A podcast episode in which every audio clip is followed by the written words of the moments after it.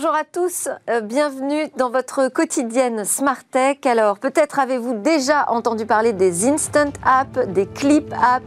Eh bien, Jérôme Bouteiller va nous expliquer de quoi il s'agit précisément et pourquoi les mini-applications commencent à débarquer dans nos smartphones. Ce sera dans la séquence mobile business dans quelques instants. Et puis, au cœur de cette émission, j'ai envie de vous poser une question. Êtes-vous prêt à essayer l'e-sport? En tout cas, je vous propose euh, de vous laisser tenter en écoutant les conseils de spécialistes nous découvrirons les compétitions à suivre, les jeux de prédilection des équipes professionnelles, quelques règles et puis comment assister, voire même participer à des tournois. Enfin, nous retrouverons notre rendez-vous avec le monde du libre. On parlera de la publication des codes de vaccins contre Covid-19, des publications en open source. Et puis on conclura évidemment cette émission par l'innovation, une innovation aujourd'hui qui concerne des micro-robots qui marchent sur l'eau. Mais tout de suite, place au mobile business.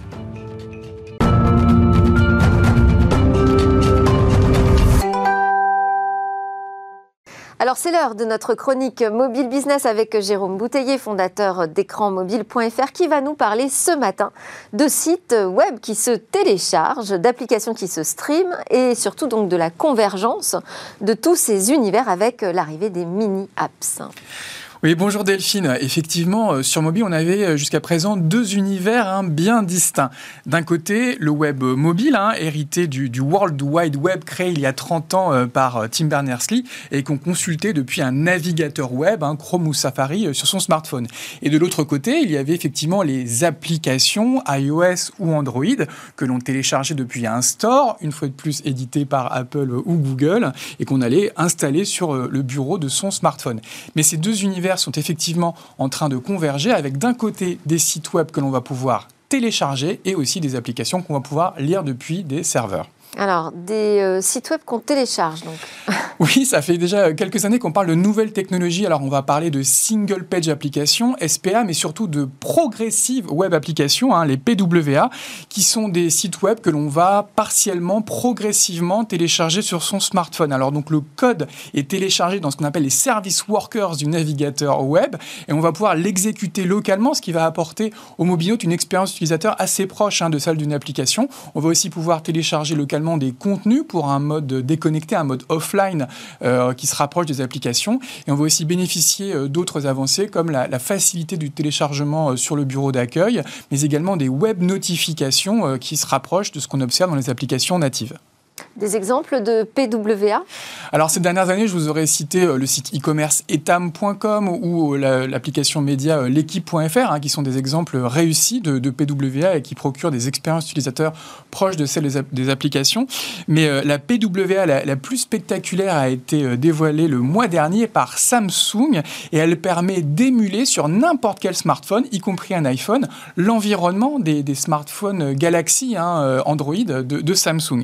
Alors, baptisée iTest. Cette euh, web app euh, peut être accessible à l'adresse itest.nz. On va donc l'installer localement sur son smartphone et on va émuler un environnement qui est celui en gros d'un smartphone Android. Et donc c'est très réussi. Donc on a des sites web qu'on télécharge, mais on a aussi des applications qu'on consulte directement. Oui, effectivement, c'est l'autre révolution euh, technologique en cours. Alors on va parler euh, d'Instant App hein, depuis 2007 euh, sur l'environnement Android de Google. On va aussi parler d'App Clips. Eux, ils sont apparus fin 2020 sur iOS d'Apple. Et dans les deux cas, il s'agit d'une version simplifiée, donc d'une application que l'on va soit streamer depuis les serveurs de Google, soit installer instantanément sur son smartphone. L'idée, hein, c'est vraiment d'accélérer le temps de chargement et de, court-circuiter euh, le store et d'avoir une expérience utilisateur finalement assez proche euh, de celle d'un site web, sauf que c'est bien une application. Et là aussi, vous avez des exemples récents de ces mini-apps? Alors effectivement, dans l'environnement Android de Google, on a pas mal de mini-apps, d'instant apps qui sont en général des jeux vidéo. On va proposer aux gens d'installer euh, par exemple le premier niveau d'un jeu vidéo et, de l'essayer immédiatement en, mode un peu démonstration. Et dans l'univers euh, AppClip euh, d'Apple, l'un des, exemples récents, c'est ce que fait Lime pour les trottinettes électriques. On va pouvoir simplement en flashant un QR code installer un AppClip avec une mini-application parfaitement fonctionnelle pour réserver sa trottinette et même payer avec Apple en un instant. Dans les, dans les deux cas, c'est vraiment très très pratique pour tester euh, une application plus complète ou pour euh, euh, découvrir un, usage, pour un usage très ponctuel. Donc on voit ces deux technologies converger demain? Alors effectivement, le, concept de site web et d'application sont en train de se rapprocher, mais les technologies restent différentes. Hein. Google semble plutôt privilégier euh, des technologies web, euh, et d'ailleurs aujourd'hui ils permettent de référencer des PWS, c'est-à-dire des sites web sur son Play Store, hein, euh, son store qui était jusqu'à présent réservé aux applications. À l'inverse, Apple fait plutôt le chemin inverse et il pousse de plus en plus des environnements applicatifs et ils sont même en train de transformer certains sites web de leur propre marque en app clips. Donc il y a vraiment une logique différente. Et puis il faut également citer ce que font les réseaux sociaux.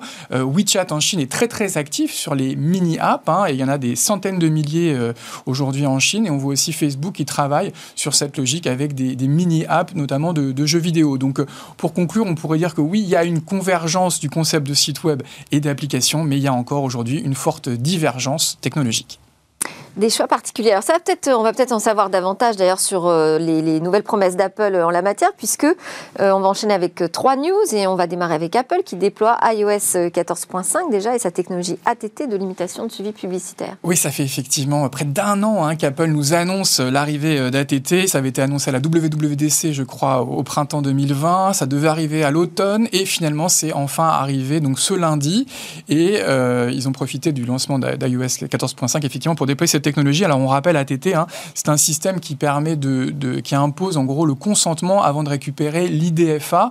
Et donc pour tous les acteurs publicitaires, ça s'apparente un petit peu à ce qu'on ce qu'on fait avec euh, le RGPD pour les cookies. Alors évidemment, tout le monde râle, hein, notamment Facebook euh, qui a pris un peu la, tête de la fronde. On a fait quelques euh, débats ensemble sur le sujet. Il y a quelques débats ensemble, mais voilà, il y a deux cas vraiment très différents. Il y a d'un côté les éditeurs internationaux qui découvrent un peu cette logique hein, du, du, consentement, et puis par contre il y a aussi les éditeurs européens qui la connaissaient déjà et qui constatent en gros un doublon avec les propres euh, plateforme de consentement qu'ils avaient déployée pour la publicité euh, en conformité avec le RGPD. En tout cas, voilà, c'est arrivé et on attend les, premiers chiffres pour voir si le consentement a chuté. Comme euh, ce que on est à l'épreuve euh, du réel. Voilà. encore des chiffres sur tous anti-Covid Oui, l'application de, traçage, de tracking a dépassé le seuil symbolique des 15 millions hein, d'utilisateurs. Donc c'est quand même un, beau succès. Hein. c'est presque un quart de la population française, un peu moins d'un an après son lancement. Et le gouvernement d'ailleurs profite d'avoir franchi ce seuil pour introduire une nouvelle fonctionnalité, le carnet. On va pouvoir euh, flasher avec un QR code son, son, état euh, de vaccination et ça devrait devenir le passeport sanitaire, même si le terme n'est pas employé, hein, parce qu'il peut effrayer. Ça sera le passeport sanitaire qui nous ouvrira probablement le, déconfinement pour voyager, mais peut-être aussi pour accéder à des lieux euh, publics comme des, restaurants ou des établissements culturels. j'invite tous ceux qui n'ont pas vu le talk d'hier à le regarder, parce qu'on a, a parlé justement de cette fonctionnalité. Qui transforme tous anti-Covid en passeport vaccinal finalement et qui va euh, nous ouvrir la voie vers ce certificat vert. On n'a pas le temps de donner un, autre chiffre plus détaillé, mais on peut dire quand même c'est 280 millions d'utilisateurs quotidiens pour Snapchat. qui a renouvelé avec la croissance et qui vise les 300 millions d'utilisateurs cette année. Merci beaucoup Jérôme Bouteiller, fondateur d'Écran Mobile. À suivre, c'est un talk pour se mettre à l'e-sport. Alors l'information est récente. Le comité international olympique va lancer les premières compétitions d'e-sport sous licence olympique. Ça va s'appeler les Olympic Virtual Series et l'événement aura lieu en ligne entre le 13 mai et le 23 juin. Euh, soit un mois avant la date d'ouverture prévue des JO. Donc l'e-sport, il serait peut-être temps qu'on s'y mette tous. En tout cas, nos invités vont nous éclairer sur ce qu'il faut savoir pour euh, se lancer, découvrir l'e-sport en tant qu'amateur, euh, observateur, spectateur ou peut-être futur champion. On en parle avec Arnaud Moulet, président de GameWard, qui est un club GameWard, pardon, qui est un club d'e-sport professionnel, et Guillaume Monteux, président de Gatsby, chroniqueur hebdomadaire dans Smart Tech du business du nous avons également avec nous Iris Elbazis, qu'on appelle aussi euh, Calistou dans le jeu. Elle navigue dans le milieu de l'e-sport professionnel depuis 2014 et elle est la fondatrice, avec euh, Sébastien Chenaf, un ancien champion du monde sur WoW, de WSC euh, Group, qui est une agence de communication spécialisée dans l'e-sport. Alors déjà, je voulais vous faire réagir, Guillaume, à cette annonce du comité olympique c'est Olympic Virtual Series. Enfin, une reconnaissance. Une reconnaissance, mais c'est quand même une reconnaissance en demi-teinte. Donc, d'une part, le comité dit, ben voilà, ça véhicule, l'e-sport véhicule les vraies valeurs du sport et assure la promotion des, valeurs olympiques, ce qui est très bien. Mais de l'autre côté, ils font un, une espèce d'événement à part, donc qui n'est pas directement intégré aux Jeux Olympiques, mais qui va se passer un mois avant, Et puis les jeux qu'ils choisissent, c'est la caricature de l'e-sport. Lesquels? C'est des jeux de sport. Donc ils, ont choisi la voile, ils ont choisi euh, le foot, ils ont choisi le baseball, mais les, les jeux en, qui cartonnent vraiment en e-sport, c'est pas des jeux de sport c'est euh, euh, LOL, c'est Dota, euh, c'est Counter-Strike, voilà. Donc on est un peu dans la caricature, donc c'est une, bonne chose de toute manière. la reconnaissance officielle de, de l'e-sport et, l'e-sport, le sport, le sport, l'e-sport, mêler les deux, c'est une bonne chose. Mais là, je trouve qu'ils ne sont pas allés très très loin en fait. L'e-sport, bon, juste pour résumer d'un mot, moi je dirais que c'est la pratique du jeu vidéo de manière compétitive. Hein. On est d'accord, hein, nous voulez Parfaitement. Ok.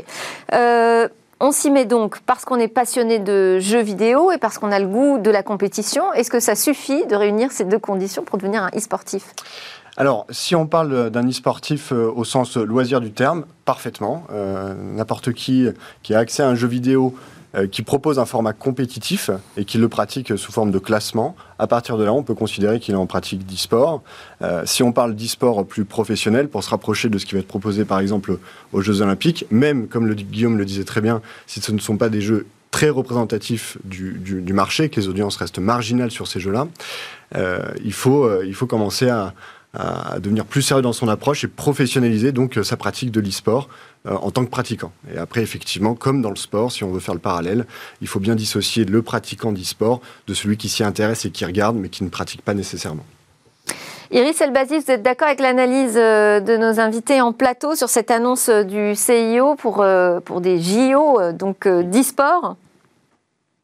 Alors oui, globalement, c'est vrai que les jeux qui ont été choisis, c'est absolument pas des jeux qui sont populaires actuellement, mais c'est des jeux qui sont compréhensibles. C'est des jeux qui sont compréhensibles pour un public qui est pas averti, puisqu'on connaît les règles du jeu du foot, ou on connaît les règles du jeu de la voile.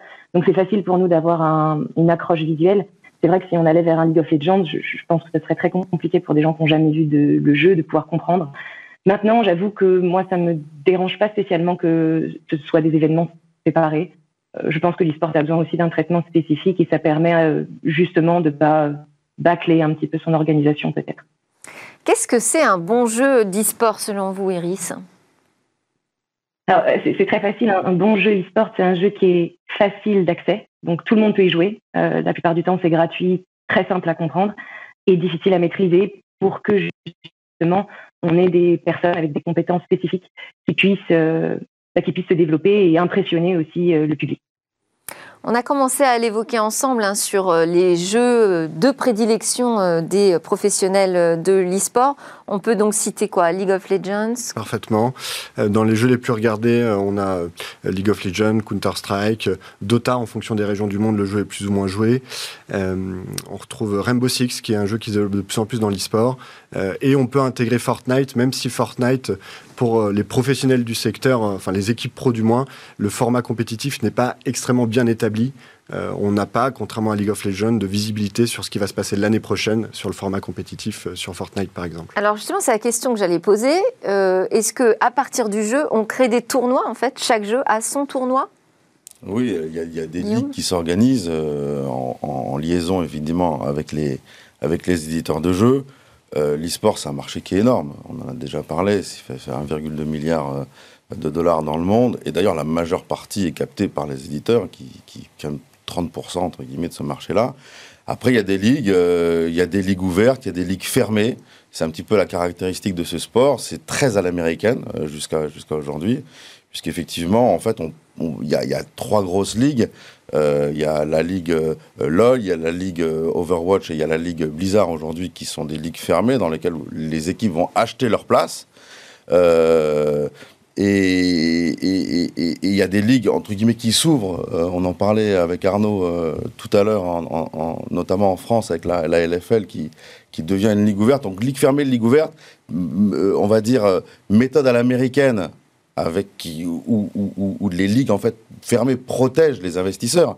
Parce que vous n'allez pas investir dans une équipe si vous n'êtes pas sûr que l'année d'après l'équipe elle sera euh, dans la ligue et donc elle aura des sponsors, des spectateurs ou ligue euh, ouverte comme ce que préconise l'Europe euh, en disant ben non, mais attendez, c'est la beauté du sport de savoir si une équipe va être ou pas, typiquement comme dans le vrai sport en Ligue des Champions, comme on l'a vu hier Et on peut, être, euh, on peut faire partie d'une équipe pro, on peut être un joueur euh, qui passe d'une ligue à une autre, d'un tournoi à un autre, d'un jeu à un autre Alors, euh, dans l'e-sport, c'est, on se rapproche, je vais faire beaucoup de parallèles peut-être avec le sport.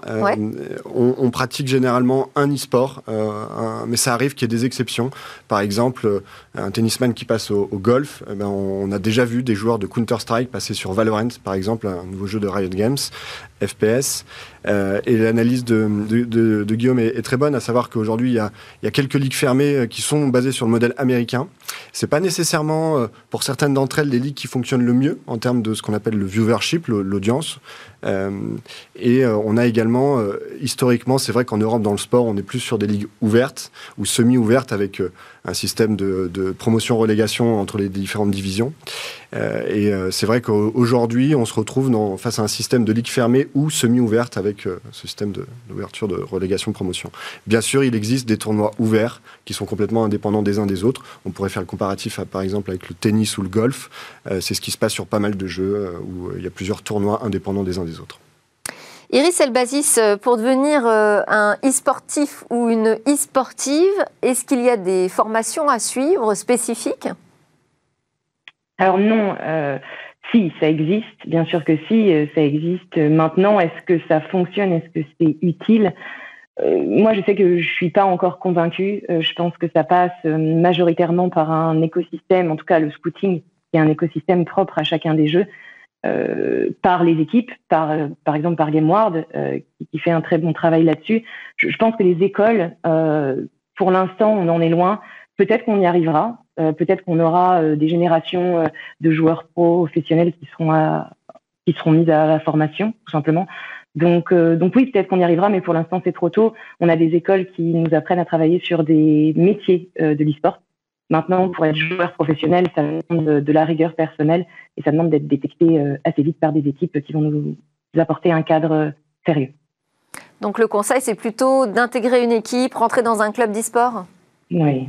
Oui, plutôt s'entraîner euh, et, se construire un tissu de connaissances grâce à ses coéquipiers, parce que l'e-sport, c'est... il y en a, mais c'est plus souvent un jeu collectif quand même, en tout cas ceux qui marchent. Et très vite, les joueurs doivent trouver des coéquipiers euh, et, avec ça, construire des équipes, en général, les bons joueurs se remarquent. Il y a ce qu'on appelle des ladders sur les jeux vidéo, c'est des classements en ligne euh, des meilleurs joueurs, et c'est comme ça la plupart du temps que se font euh, les repérages. Et alors, qu'est-ce qui fait qu'un jeu d'e-sport va avoir plus ou moins de succès et d'audience? Alors, bah, la toute première chose, c'est, je pense que Iris l'a très bien résumé tout à l'heure, à savoir que euh, il faut que le jeu soit facile d'accès, de compréhension, mais qu'il soit très difficile à maîtriser. C'est vraiment la recette qui fait qu'un jeu, euh, premièrement, va fonctionner ou non. Euh, après, si la question porte sur le fait... il y a vraiment une corrélation entre le jeu qui attire le plus de joueurs et le jeu qui attire le plus d'audience sont les mêmes? Alors, il y a quelques exemples qui pourraient... je sais pas, je pense à FIFA, par exemple. Exactement. Alors, en fait, FIFA, c'est c'est un jeu de simulation de sport. Alors, certains disent que c'est pas de la simulation de sport parce qu'on se met pas dans la peau d'un joueur, étant donné qu'on a la vue du dessus, donc de la vue du spectateur en fait. Euh, mais c'est typiquement le jeu, c'est un des jeux les plus vendus dans le monde, si ce n'est le jeu le plus vendu. Euh, en revanche, dans l'e-sport, il arrive à peine dans ce qu'on appelle les tiers. On a des classements dans le secteur qui nous disent tiers 1, les jeux les plus regardés, tiers 2, tiers 3. FIFA arrive à peine en tiers 3, en fait, des jeux les, les plus consommés, regardés dans l'e-sport, parce qu'en fait, c'est une pratique qui se prête beaucoup plus à l'e-sportif amateur loisir. Voilà, on va plutôt jouer une Pourquoi? Parce que c'est trop simple, les règles sont pas assez euh, perfectionnées? Je pense que, alors, euh, répondre à cette question serait peut-être un peu prétentieux si j'avais euh, la compréhension qui est complexe, en fait, de pourquoi FIFA en est là aujourd'hui. Mais certains éléments de réponse portent également sur le fait que je pense que le jeu n'apporte rien de supplémentaire par rapport au football, à la pratique du vrai sport, contrairement à League of Legends qui est impraticable en dehors du jeu vidéo, par exemple. Il y a vraiment une spécificité qui est attendue. Et c'est peut-être aussi également moins spectaculaire de regarder du FIFA que du League of Legends. Ou, euh. ça, donne du coup des chiffres un peu trompeurs, euh, Guillaume, sur euh, le poids de ce marché de l'e-sport. On a des jeux qui cartonnent, mais qui ne sont pas forcément les jeux qui sont les plus attendus. Le, le, business model de FIFA, en fait, c'est un business model autour de la vente du jeu, et c'est un, business model autour de, des, des, packs qu'on va acheter, des, fameuses loot box là, de, de FUT. Et pas de la compétition. et pas vraiment de la compétition. Et encore une fois, les, les joueurs euh, de d'e-sport, ils sont pas forcément intéressés à jouer à des jeux de sport. Enfin, c'est ce qui a été très bien, très bien expliqué. C'est un accès facile. Ça veut dire quoi? Ça veut dire que c'est gratuit. FIFA n'est pas, pas gratuit. et puis des règles entre guillemets un peu recherchées qui évoluent. C'est ça, que, c'est ça aussi qui est sympa. Il y a des nouveaux personnages, donc en fait les équipes qui étaient bonnes hier sont peut-être pas forcément des équipes qui vont être bonnes demain parce que les personnages ont changé, leurs capacités ont changé, les méta du jeu ont changé, c'est-à-dire les techniques euh, qui font que voilà on est on, se bat aussi un peu contre le jeu contre la physique du jeu contre le contre le l'algorithme entre guillemets général du jeu. Donc tout ça ça change et ça rend un peu les jeux piquants euh, et, sympathiques non seulement à jouer mais aussi à regarder Iris Elbazis, est-ce que, euh, selon vous, l'e-sport peut devenir un divertissement grand public Je refais le parallèle, là, pour le coup, comme le foot? Oui, bien sûr, bien sûr, il est en passe de devenir un divertissement grand public, surtout avec les générations, les jeunes générations qui commencent à grandir, qui ont un accès à l'e-sport bien plus simple par les plateformes de, diffusion euh, comme Twitch ou comme YouTube. Euh, donc forcément, quand on va voir ces générations grandir, on va forcément devoir leur donner un petit peu plus de contenu à se mettre sous la dent et surtout du contenu adapté à, leur évolution. Donc oui, pour moi, ça va devenir grand public. Après, je, pense quand même que l'e-sport doit être apposé à une forme d'influence en communication. Je pense que c'est très important euh, d'avoir une communication spécifique, une communication d'influence spécifique autour euh, de cette pratique, puisque ce n'est pas du sport, c'est quelque chose qui est très proche du sport. C'est une thématique qui peut être rapprochée au sport de façon très simple et évidente. Et ça n'en est pas, et ça reste une discipline qui est née sur Internet, qui doit coller au code d'Internet et qui doit euh, également utiliser le langage d'Internet. Et vous pouvez préciser ça, cette pratique de l'influence? C'est-à-dire quoi Travailler sa communauté sur les réseaux sociaux? Oui, euh, il y a plusieurs euh, exemples qui ont, qui ont émergé ces dernières années, surtout en France, mais ça marche aussi dans le reste du monde. En France, on a Solari, il y a quatre ans, qui est une équipe euh, qui regroupait des, des influenceurs, donc des personnes qui sont assez connues et qui sont suivies, non pas simplement pour leur performance en e-sport ou sur les jeux vidéo, mais aussi pour leur capacité à amuser, à divertir, à apporter un contenu plutôt plutôt léger. Euh, ils ont formé une équipe du coup, qui s'appelle Solari et ils ont réussi à créer un engouement autour. Et cette année, on a eu euh, l'exemple de la Carmine Corp, euh, qui a été fondée également par deux influenceurs, un qui vient du rap et un autre qui vient du gaming. Et, et, ça cartonne, ça cartonne puisque justement ça mêle ces deux populations et ça leur permet d'accéder aussi à, un, à une façon de traiter l'e-sport qui est plus grand public. On est associé avec euh, Red Bull en partenaire média là-dessus. Ils nous aident justement à produire un reportage qui va être accessible pour des personnes qui ne seraient pas encore initiées.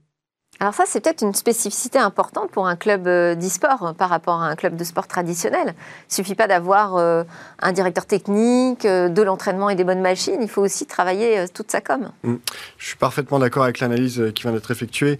on parle beaucoup d'e-sportainment, donc c'est en fait mais de base, l'e-sport, c'est un peu le, euh, c'est un peu la jonction des mondes du sport, de la compétition et euh, du divertissement global. Donc en fait, le marketing d'influence euh, est très activé dans ce secteur-là. le principal flux de revenus, je pense qu'il y a des raisons économiques aussi. Ça reste aujourd'hui les annonceurs via le sponsoring et les partenariats. Donc la présentation d'Iris est, très bonne, à savoir que la particularité de l'e-sport, c'est qu'on touche une audience qui est jeune, euh, que certains autres secteurs d'activité ont de plus en plus de mal à toucher. Et, euh, en partant de ce constat-là, les marques sont très intéressées par toucher cette audience. Alors ça, c'est un modèle plus classique, euh, le sponsoring. Je sais que vous avez signé, par exemple, avec le coq sportif. C'est pas spécifique à l'e-sport, là. Parfaitement.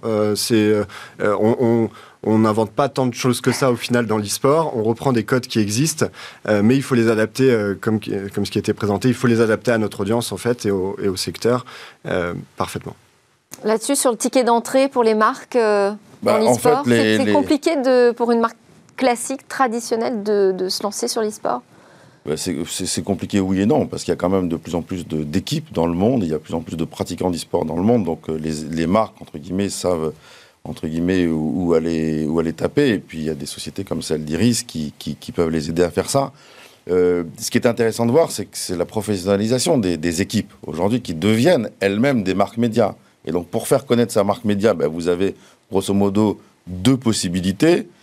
Soit avoir de très bons résultats, soit être dans, dans, dans on va dire, dans dans, un autre délire, et ce qui est le délire de l'Internet euh, et, de YouTube et de TikTok et de tous ces réseaux sociaux, qui est de dire, ben voilà, on n'est peut-être pas les meilleurs dans ce sport-là, mais on en parle de la meilleure manière, de la manière la plus sympathique, en valorisant euh, les valeurs quand même de l'e-sport. Mais en fait, rien n'est inventé dans l'Internet, puisque ça existait déjà dans le vrai sport. On se souvient euh, des Harlem Globetrotters dans, le basket, on se souvient des matchs de tennis avec Nastase et compagnie. Enfin, il y, a toujours eu, entre guillemets, à la fois le côté perf, à la fois le côté un petit peu amusement. Le show, ouais. Voilà, le show. Mais quand même, dans le show, il faut quand même être bon en e-sport.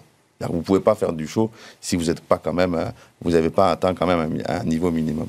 Pour les marques, euh, vous avez des, des choses à dire là-dessus, sur l'intérêt que portent les marques aujourd'hui à l'e-sport? Euh, C'est oui. encore compliqué d'aller chercher des sponsors comme le coq sportif? Alors on est face, euh, en fait, euh, d'un côté, euh, parfois les, les annonceurs ou les décideurs ne, ne comprennent pas encore force, nécessairement parfaitement le secteur et donc euh, tous les codes et pourquoi c'est intéressant d'y aller. Et parfois ils ne savent pas comment y aller d'ailleurs.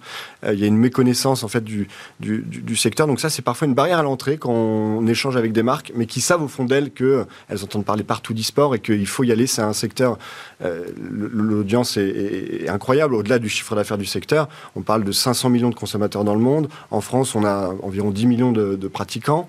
Donc c'est Et là, par exemple, si on a une marque qui nous écoute, Oui. parce qu'on en a quand même pas mal sur Bismart, euh, bon, il suffit qu'elle frappe à la porte d'un club et qu'elle dise voilà, moi j'ai un budget de temps, euh, débrouillez-vous avec. Alors, je, je, lui conseillerais de, de se faire accompagner. Euh, voilà, je, je sais que par exemple Iris, euh, à travers son agence, le fait très bien.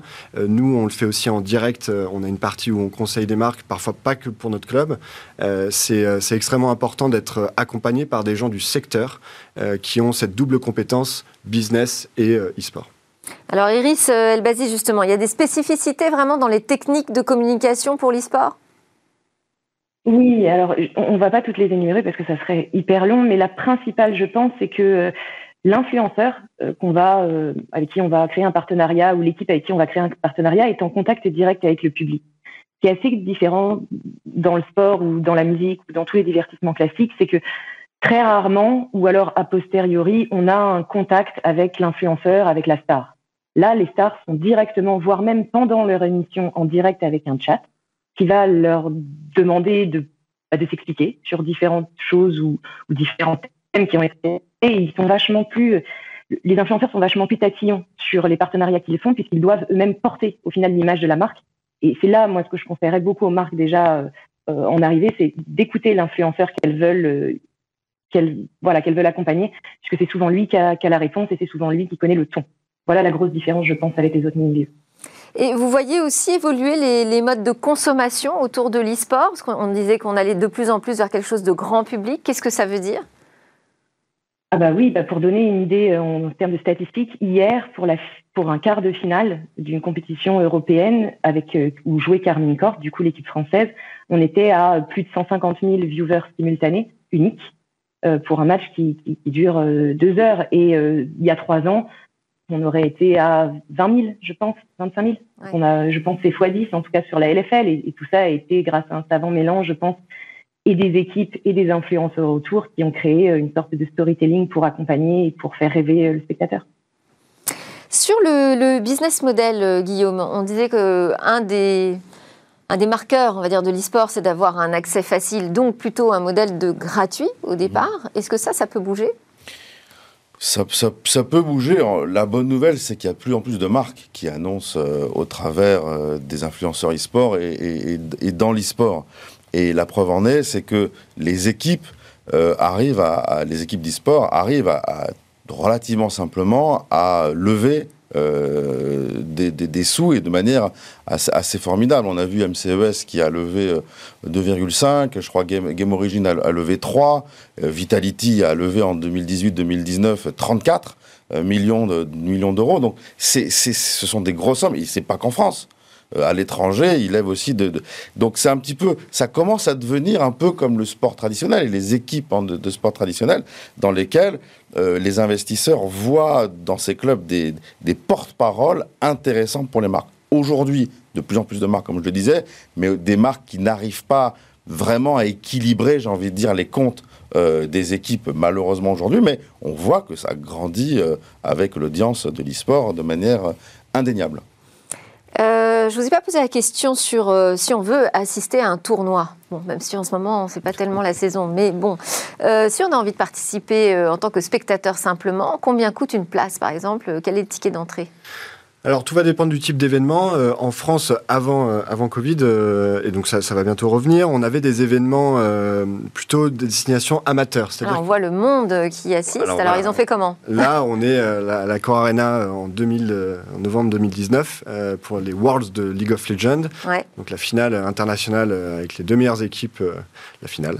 Et ça s'est fait à guichet fermé. les places ont été vendues en quelques minutes.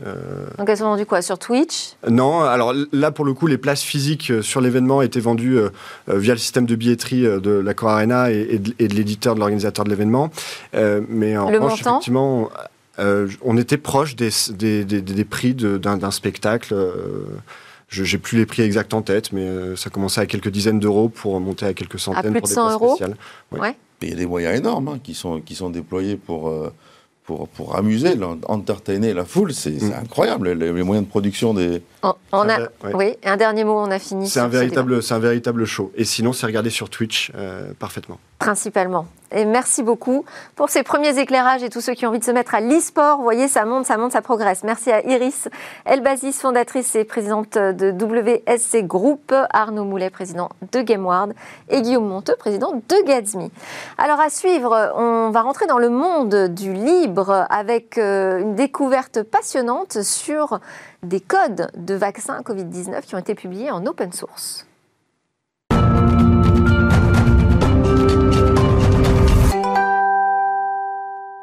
Et nous voilà de retour sur le plateau de Smartech pour notre rendez-vous avec le monde du libre et Jean-Paul Smets, PDG de Rapid Space. Bonjour Jean-Paul. Bonjour Delphine. Alors aujourd'hui, tu vas nous faire découvrir euh, un nouveau génie du logiciel. Il a notamment publié un article décrivant l'intégralité du code du vaccin contre le Covid-19 de Pfizer, comme s'il s'agissait d'un code logiciel. Alors raconte-nous. Oui, alors il s'appelle Bert Hubert, c'est un néerlandais, c'est un de ces euh, génies européens euh, du logiciel libre qui a commencé en 99 en quittant, un peu comme euh, notre dernier génie de la, du mois dernier, euh, ses études à l'Université technique de Delft, une des meilleures universités aux Pays-Bas, pour fonder PowerDNS, une entreprise qui édite euh, des logiciels de gestion de serveurs de nom de domaine. Donc euh, le serveur de nom de domaine, c'est ce qui fait que quand on tape rapid.space dans un navigateur, ça devient... On arrive au bon endroit. 176 31 129 213. Voilà. Et en fait, c'est un logiciel fondamental qui est utilisé euh, par exemple par Cloudflare, par l'opérateur néerlandais KPN, par euh, Access for All, Wikipédia. C'est un logiciel majeur et qui est au cœur de tous les problèmes de régulation de l'Internet. Et donc, son entreprise grandit. Vers 2011, euh, il commence un peu à s'ennuyer. Il, cède les manettes à quelqu'un d'autre. En 2015, elle est rachetée par le groupe allemand OX, Open Exchange, et elle est fusionnée également avec Dovecot, qui est un logiciel de courrier électronique et qui conduit probablement aux plus gros éditeurs européens de logiciels libres d'entreprise, euh, soit pour la messagerie, soit pour la collaboration. Et donc c'est par exemple l'offre qui est euh, au cœur de celle de Deutsche Telekom pour les entreprises, pour tout ce qui est messagerie. Et donc, il commençait à s'ennuyer, il n'avait plus le droit de programmer, et puis il est retourné à l'université à TU Delft pour apprendre ce qui s'appelle les bionanosciences, les bionanosciences, c'est-à-dire en fait euh, un domaine qui consiste à essayer de comprendre comment on passe de la molécule unique à la cellule vivante. Et donc on y trouve euh, des experts en physique des molécules uniques, aussi bien que des experts en biologie synthétique ou en biologie moléculaire quantitative.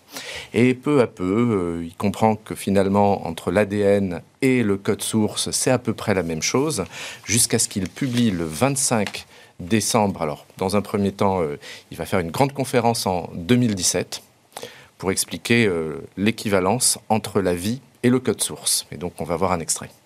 DNA, DNA long-term storage, RNA, active stuff that does something. RNA converts into proteins. And the proteins are the things that do things. Donc, l'ADN, DNA, c'est la même chose que le disque dur ou la mémoire flash. Ça sert à conserver l'information de la vie sur une longue durée et à la conserver sous une forme résistante aux rayons cosmiques et aux destructions avec euh, une grosse redondance. L'ARN, c'est quand on prend cet ADN pour l'exploiter, pour en faire quelque chose, comme quand on prend un programme sur un disque dur pour le lancer en mémoire. Et cet ARN, bah, son objectif, c'est de fabriquer des protéines, et les protéines, c'est ce qui a un effet sur le corps. Et donc, il continue, il explique que finalement, euh, entre les 0 et les 1 de la programmation et les codons, les codons, en fait, c'est la suite de trois, euh, trois nucléotides. Et un nucléotide, c'est 2 bits, donc un codon, c'est 6 bits. Il arrive euh, finalement, le 25 décembre 2020, à publier l'intégralité du code source du vaccin Pfizer. Et c'est pas le seul. Oui, deux semaines, il y a deux semaines à peu près, donc les équipes de Stanford ont fait la même chose mais c'est Bertubert le premier. C'est vrai. Alors qu'est-ce que ça veut dire de publier euh, le code source d'un vaccin? Donc moi, je ne comprenais pas, j'ai voulu essayer de comprendre ce que c'était, qu'est-ce que c'est que le code source d'un vaccin, euh, comment fonctionne ce vaccin, comment on le fabrique? Et euh, vraiment, j'ai été choqué, surpris. C'est vraiment, c'est de la programmation. Donc par exemple, pour faire ce vaccin Pfizer ou euh, ce type de vaccin, la première étape, c'est d'aller télécharger l'ADN du vaccin Pfizer qu'on trouve en fait sur le, sur le site web de l'Organisation mondiale de la santé, l'OMS. C'est ce qu'on voit effectivement à l'écran. Avec des ATGC ou AUGC ou APSIGC. Et après, on prend ce code et on le met dans une imprimante à ADN. Comme par exemple Kilobase Express qu'on voit euh, là sur l'écran. Et euh, bah là, on se retrouve avec un petit ADN et on va essayer de le faire rentrer dans une bactérie, par exemple une bactérie d'Escherichia coli, par euh, une méthode assez simple où en fait on utilise un champ électrique pour faire passer l'ADN à travers la membrane de la cellule. On parle d'électroperméabilisation. Une fois qu'on a mis des ADN euh, dans la cellule de la bactérie, on va la faire se reproduire dans une chambre de croissance pendant 4 jours. Ça fabrique beaucoup de bactéries. On tue les bactéries, on récupère les ADN en quantité pour les mettre dans un bioréacteur. Euh, donc le bioréacteur, euh, ça, ça, ressemble un peu à une grosse cocotte minute. Et on va mélanger ça avec des polymérases et des nucléotides pour essayer de transformer l'ADN en ARN. Mais au lieu de mettre uniquement des nucléotides naturels, on va euh, aller acheter, ça se trouve en ligne, un nucléotide un petit peu différent. C'est-à-dire que d'habitude, dans l'ADN, on a ATGC. Il faut se souvenir du film Gattaca. Dans l'ARN, AUGC, où U est le nucléotide de l'ARN. Mais là, ce qu'on va faire, c'est du APSI-GC. On va voir à quoi sert ce psy euh, tout à l'heure. Donc, on reprend le bioréacteur, on mélange les polymérases, les nucléotides et les ADN qu'on a extraits des Escherichia coli. Tout ça euh, grossit. Euh, et on a alors une étape suivante qui est d'entourer l'ensemble de ces ARN de lipides, donc de graisse, parce qu'en fait, ce sont des objets très fragiles, on, s'en souvient. L'ADN, c'est la mémoire flash, ça dure longtemps. L'ARN, c'est quand on a chargé. Vive. Voilà, ça peut disparaître à tout moment. Donc, il faut mettre de la graisse autour. C'est pour ça aussi qu'on doit le conserver très froid. Et euh, on va alors injecter ces ARN entourés de graisse dans les cellules du corps humain. Ils vont survivre grâce à la graisse. La graisse va les faire pénétrer dans la cellule. Une fois dans la cellule, L'ARN dans la cellule va arriver ensuite à se transformer en protéine spike grâce au ribosome qui lui aussi n'y voit que du feu parce que APSI-GC pour lui c'est pareil que AUGC. Et le corps rempli de protéines spike va produire des anticorps et c'est grâce à ça qu'on est protégé. Et euh, finalement, euh, bah, ça a l'air très simple, ça ressemble à de la programmation.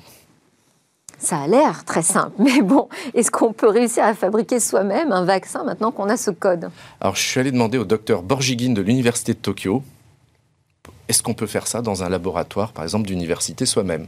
La réponse est oui. C'est pas très difficile. Alors le résultat n'est peut-être pas tout à fait conforme aux normes sanitaires et c'est peut-être pas un vaccin euh, parfait, mais sur le principe, c'est tout à fait possible de reproduire l'ensemble de ces étapes soi-même. Et est-ce que c'est légal? Parce que là, on parle quand même de vaccins propriétaires. Alors, euh, déjà, on peut se poser la question est-ce qu'on peut breveter les gènes? Ça, c'est une mhm. question où moi je pense qu'on peut pas parce que sinon, euh, alors. Euh, on, débattra du brevet logiciel d'ailleurs ensemble. devient un acte de contrefaçon si on peut, si on brevette les gènes, c'est un grand problème. Mais il se trouve qu'il y a une exception qui fait que tout pharmacien avec une ordonnance a le droit de reproduire l'intégralité du vaccin s'il en est capable. Donc d'un point de vue légal, l'exception au brevet permet de produire ça soi-même. Merci beaucoup Jean-Paul Smets, PDG de Rapid Space, pour toutes ces explications très précises. Euh, c'était passionnant. Alors à suivre, on continue euh, notre marche vers l'innovation. Cette fois, on va découvrir des micro-robots qui marchent sur l'eau.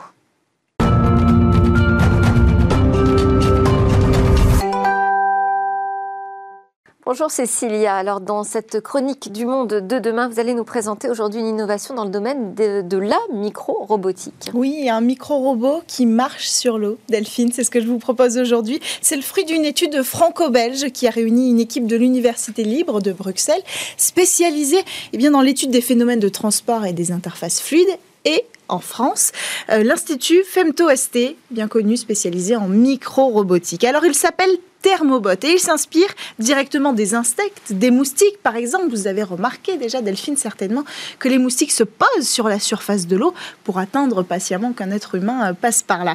Alors ici, le but de cette technologie, c'est d'optimiser l'environnement sous-exploité que représente la surface de l'eau. Alors à quoi ressemble ce robot? Mais En fait, en réalité, il n'est ni robotisé, ni mécanisé. C'est un simple bout de plastique qui a été imprimé en 3D et qui n'est pas plus gros qu'un gros insecte, mais il a quand même la capacité de se déplacer.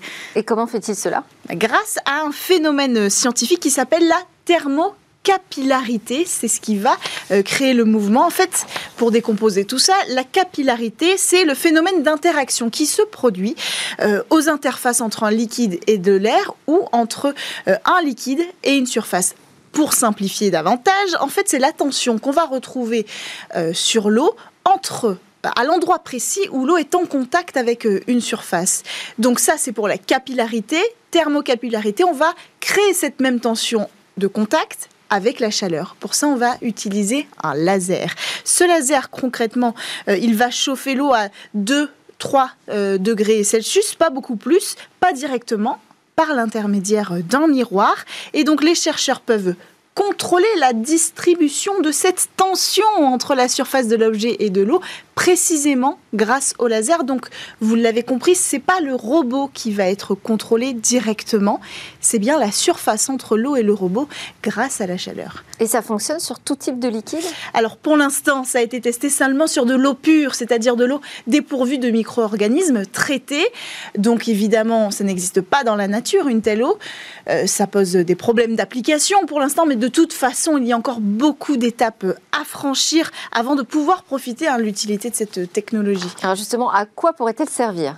Eh bien, pourra servir à déplacer ou assembler des micros-objets sur, euh, euh, sur une surface aquatique possiblement dans l'industrie ou alors dans l'aquaculture. Même il y a beaucoup euh, de cas d'usage qu'on peut imaginer, mais ça ce sera beaucoup plus tard. Pour l'instant, il reste des étapes à franchir.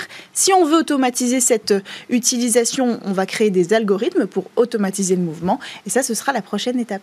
Merci beaucoup, Cécilia Sévry. Merci à tous de nous avoir suivis. J'espère que vous aurez apprécié, comme moi, toutes ces découvertes autour de l'innovation et autour de l'e-sport également. À suivre, le lab où pitch les entreprises du numérique. Et nous, on se retrouve demain, vendredi. C'est une grande interview.